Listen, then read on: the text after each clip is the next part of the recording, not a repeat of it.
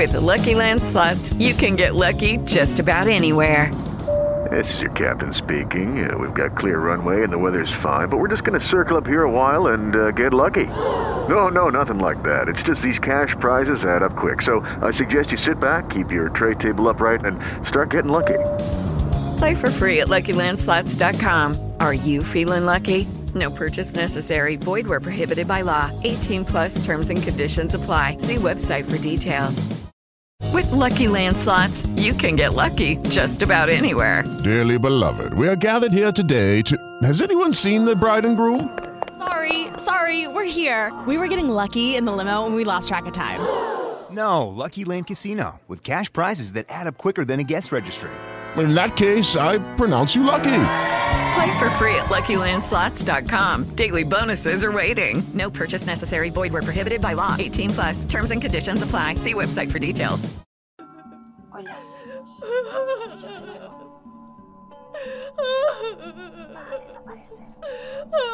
El cliente. Relato de mujeres de la vida galante. Saludos a todos. Mi nombre es Lila. Empecé como mujer de la vida galante hace algunos años. Al principio lo hice para llevar sustento a mi casa, puesto que mi papá acababa de morir debido a la terrible pandemia. Durante la primera ola, y mi madre se quedó sin empleo. Soy la mayor de tres hermanos, de forma que se imaginarán que había muchas bocas que alimentar y sin forma de ganar dinero rápido, pues una amiga me introdujo al trabajo de las damas del placer. Nosotras trabajamos por pedido, siempre con clientes desconocidos en lugares públicos. Si alguno nos gustaba por la forma de tratarnos o ya era frecuente, a veces accedíamos a ir con ellos a sus domicilios, pero siempre cuidándonos una a la otra, mandando nuestras ubicaciones y otras formas de seguridad que hacían que en lo que llevamos de trabajo no nos pasara nada. Tenía un cliente en particular que me gustaba mucho trabajar con él. Era una persona pulcra, educada, amable, y cuando terminaba su sesión siempre me dejaba una buena propina, además del pago que no era poco. Era un señor ya de media edad, tendría unos 50 años, cabello salpimentado, sin nada en particular. Su domicilio estaba en una zona elegante de la ciudad. Siempre mandaba a su chofer por mí cuando solicitaba servicio. La casa a la que iba era una construcción amplia, con camino de baldosa en la entrada, un jardín exuberante, ventanas amplias, de un par de pisos decorados con gusto. Me daba algo de tristeza por el hombre, puesto que me comentaba que él siempre estaba solo. Se había divorciado de su esposa hacía algunos años. Los hijos que tenía habían crecido y no lo visitaban muy seguido. Ella estaba jubilado, pese a tener todo el dinero del mundo. No había quien lo acompañara, más que la dama galante en turno que pudiera pagarse para divertirse un tiempo. Fue mi cliente constante por varios meses, hasta que un día dejó de llamarme. Se me hizo extraño, puesto que él nunca se había quejado del servicio, pero pues ni modo de hacerle una llamada de seguimiento. Hay algunas cosas que la naturaleza de mi negocio impide hacer por obvias razones. Por ello, cuando me volvió a llamar un mes después, sentí bastante alegría. No solamente porque me iba a pagar una buena cantidad, sino porque sabía que podría seguir viéndolo como una especie de amigo que me había formado. Se me hizo extraño que la voz con la que habló en ese momento estaba como muy rasposa y ronca. Pronunciaba las palabras con algo de dificultad, como si estuviera tomando. No soy nadie para juzgar, de forma que me arreglé como pidió, con un vestido largo de color negro y tacones. Me puse un abrigo, porque la salida era nocturna, y esperé al chofer que fuera a mi casa para que me llevara al domicilio.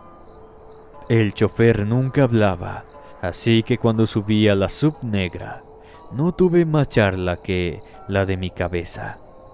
Al llegar, noté que a diferencia de las otras ocasiones, la casa estaba repleta de gente. La entrada adornada con fragantes flores blancas. Todos los que estábamos allí nos encontrábamos enfundados de negro. Era la cara de un funeral. Confundida, pasé al interior de la casa con la que ya estaba familiarizada y pude distinguir por las fotografías a los amigos y familiares del hombre. Avancé hacia la sala, a donde iban todos, y me encontré de frente con mi cliente en el ataúd, arreglado para la pompa fúnebre, con la piel cerulea de los muertos. Me asusté bastante. La sangre se me fue del estómago. Iba a salir corriendo de allí, pero enseguida pidieron a los presentes que se sentaran para la homilía y me ganó la curiosidad. Fue algo rápido, casi de trámite, donde dijeron que el señor había fallecido de enfermedad en el hospital, intubado, y que ahora lo despedían. Ninguna persona quiso acercarse al féretro además de mí, que al ver el cuerpo pude notar como si sonriera por última vez al despedirse de la única amiga real que tenía en ese momento. Fue muy extraña esa llamada. Lo veo como la última vez que hablé con mi cliente. Gracias por escucharme.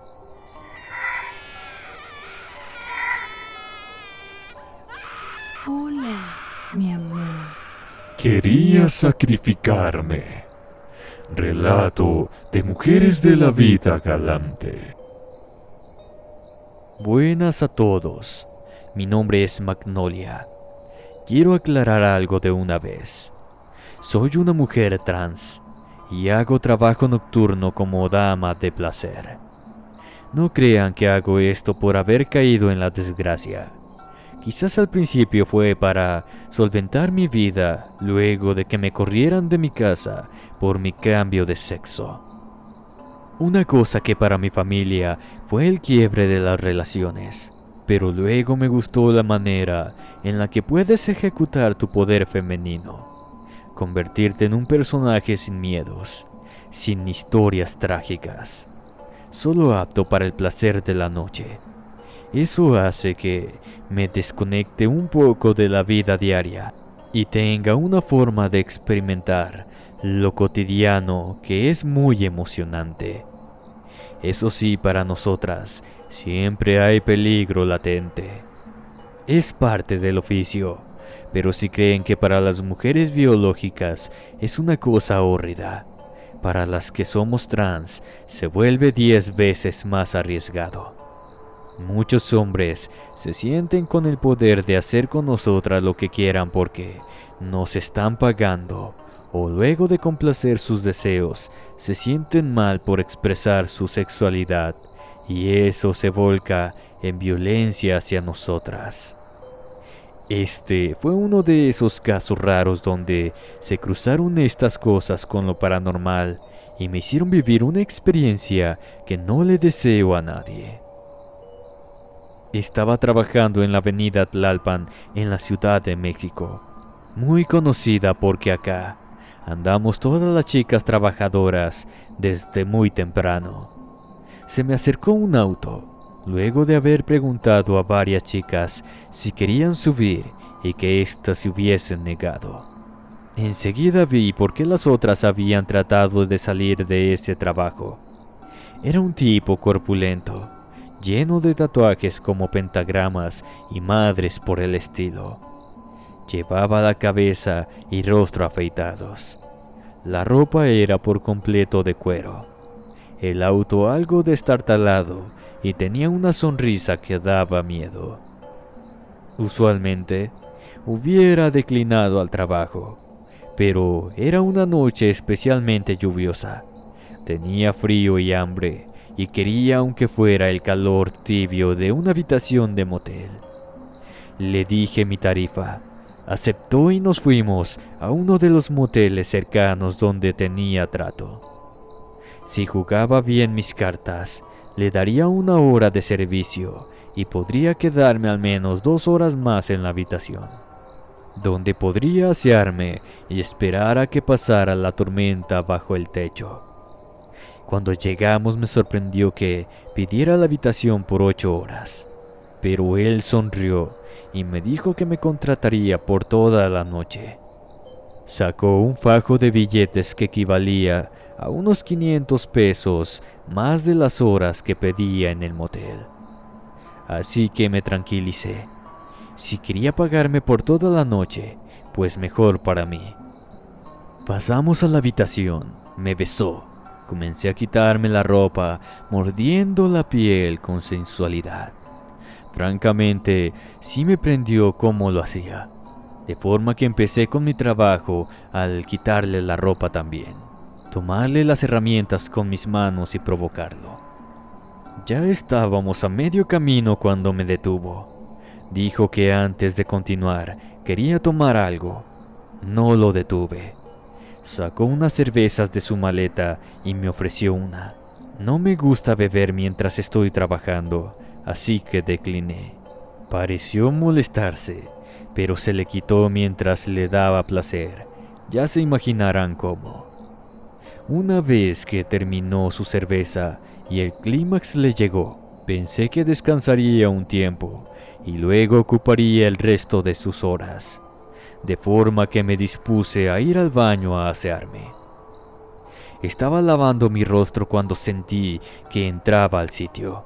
Pensé que era uno de esos que les gustaba agarrarte la parte de enfrente desde la espalda, así que no me alarmé.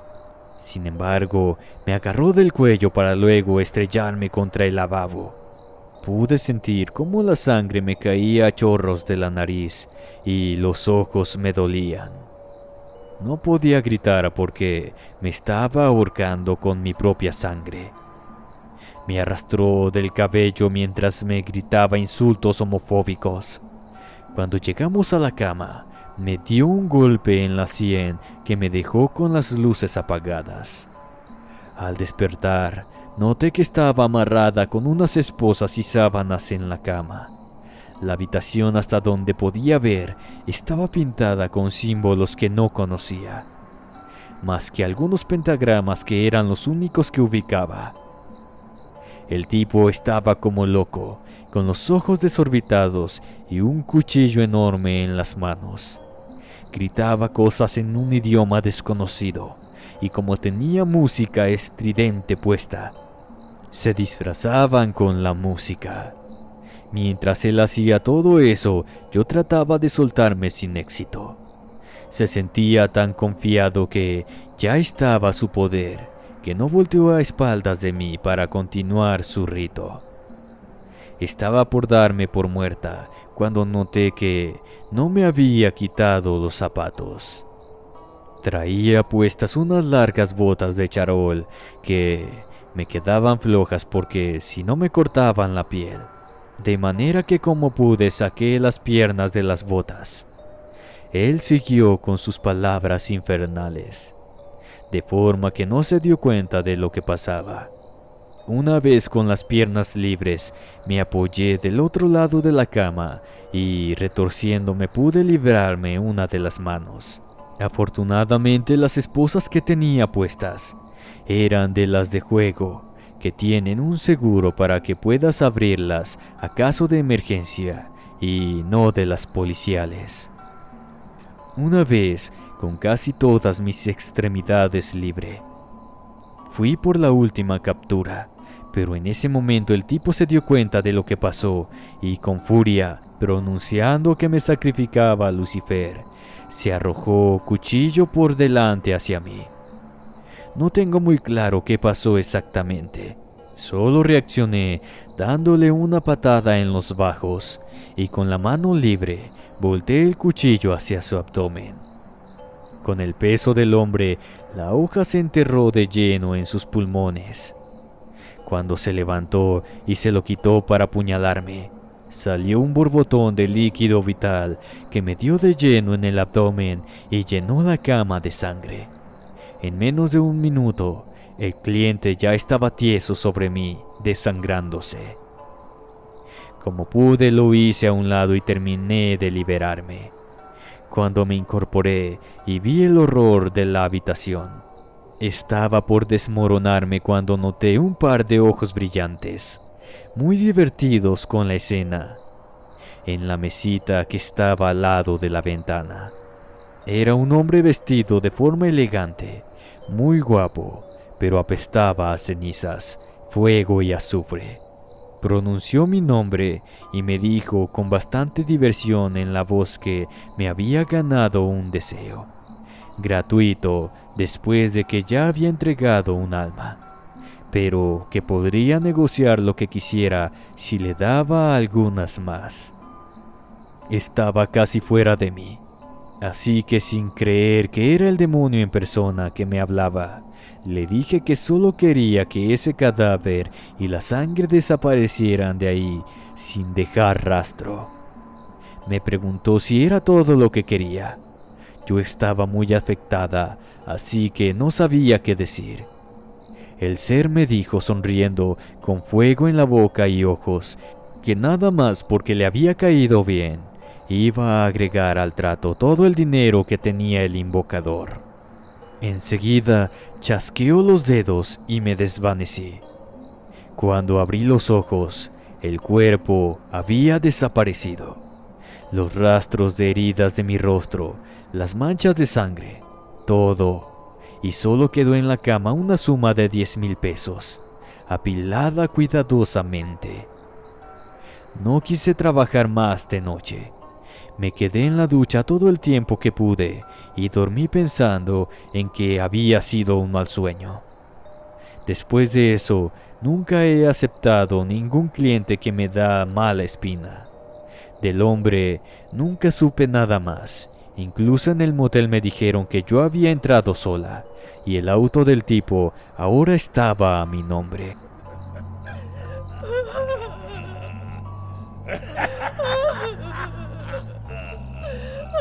El protector.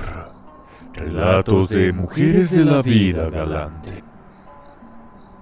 Saludos a todos. Les quiero contar una cosa especial que hacemos en mi circuito de chicas de la vida galante. Si te dedicas a esto, es importante hacer alianzas con otras personas que trabajen en lo mismo. Siempre es bueno tener a alguien que te cuide las espaldas, porque la noche es peligrosa para todas y todos los que hacemos negocio del placer. Cuando empecé a ejercer, me inició una amiga que ya llevaba un rato en el negocio. Al principio no me dijeron nada del tema, pero conforme notaron que yo había llegado para quedarme, una noche me contaron de forma casual que harían una reunión a la que teníamos que ir todas las de esa banda. Pensé que sería solo una fiesta porque les había dado la gana, pero resultó que se realizaba en la noche de Walpurgis, el día en que las brujas pactan con el demonio. Por una razón especial, ellas y yo teníamos que mantener intimidad con una entidad que nos protegiera y procuraría que ganáramos mucho dinero. Que se hacía una cosa increíble. Después de todo, soy bastante escéptica, pero me daba curiosidad lo que harían. Así que asistí en una reunión que se haría en una hacienda a las afueras de la ciudad. Habían decorado todo con motivos esotéricos. Imágenes del diablo estaban en todos lados además de velas negras y símbolos dibujados en el piso. En medio de la fiesta estaba colocada una cama algo desvencijada. Inició la fiesta con música y baile normal, pero conforme la noche alcanzó las 12 horas y las cosas se ponían más frenéticas, comencé a escuchar voces además de las nuestras y a ver sombras en la pared que no parecían ser de nadie. Justo a las 3 de la mañana, Todas se detuvieron. Me pidieron colocarme en un círculo con ellas y los pocos hombres que habían invitado a las chicas tuvieron que retirarse del lugar. Enseguida entró a la sala una figura encapuchada. Se notaba que era varón porque estaba sin ropa, descontando la capa. No se le veía el rostro. El cuerpo lo tenía lleno a tope de vello corporal. Una a una las mujeres tuvieron relación con él frente a todas. Me parecía un espectáculo de lo más extraño, pero para ese momento yo me sentía fuera de mí, como hipnotizada por toda la situación. Cuando me tocó el turno, hice lo mío y luego ya no recuerdo qué más pasó. Al día siguiente nos encontramos dormidas en el lugar. Regresamos a la ciudad y no hablamos más del tema hasta el siguiente año. Debo confesar que año con año a partir de eso he asistido a esa fiesta, porque sea o no sea algo sobrenatural, sí he notado que a diferencia de otros grupos, nosotras siempre tenemos muy buena clientela. Este es mi relato y espero les guste. Muchas gracias.